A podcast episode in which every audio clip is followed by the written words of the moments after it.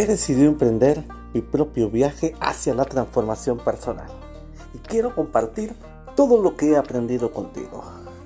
Quédate en este podcast una breve charla donde compartiré mis monólogos de la vida real. Sean todos ustedes bienvenidos.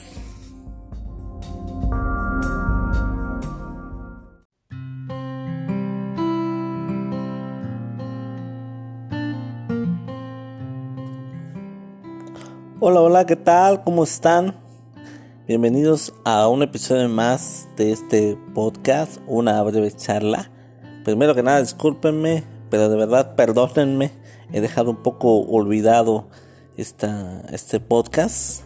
Prometo no, no dejarlo tanto tiempo olvidado. Entre tantas actividades por realizar, no me he dado un tiempo para sentarme a descargar todos los personajes.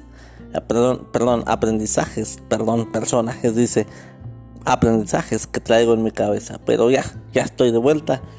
Y traigo para platicar contigo sobre la empatía. Pienso que la empatía debió ser uno de los aprendizajes que más claro quedó en esta pandemia.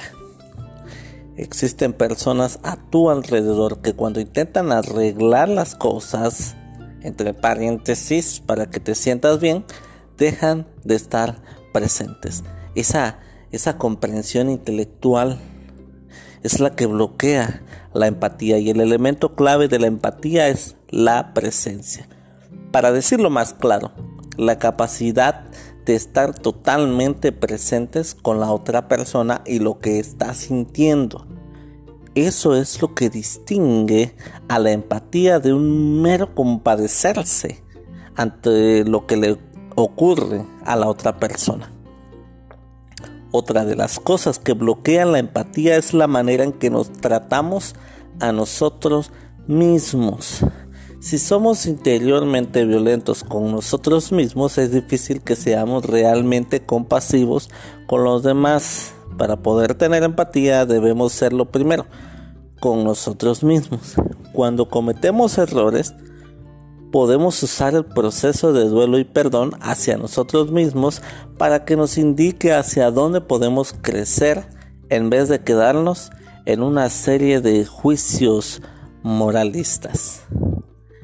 Librarnos, por supuesto, de toda vergüenza.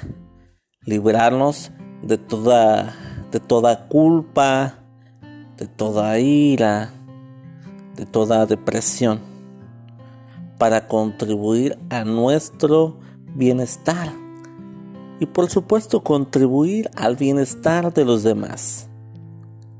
Tal, tal como, lo de, como lo dice Marshall Rosenberg en su libro La comunicación no violenta, eh, hace tiempo que, que, le, que tuve, que le di lectura a ese libro, se lo recomiendo.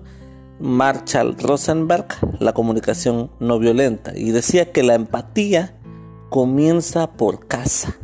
Necesitamos estar atentos a nuestras propias necesidades, evitando las imposiciones morales y evitando, por supuesto, la autocondena por los errores que cometemos. Gracias por acompañarme en este episodio, por acompañarme de verdad en este podcast de una breve charla.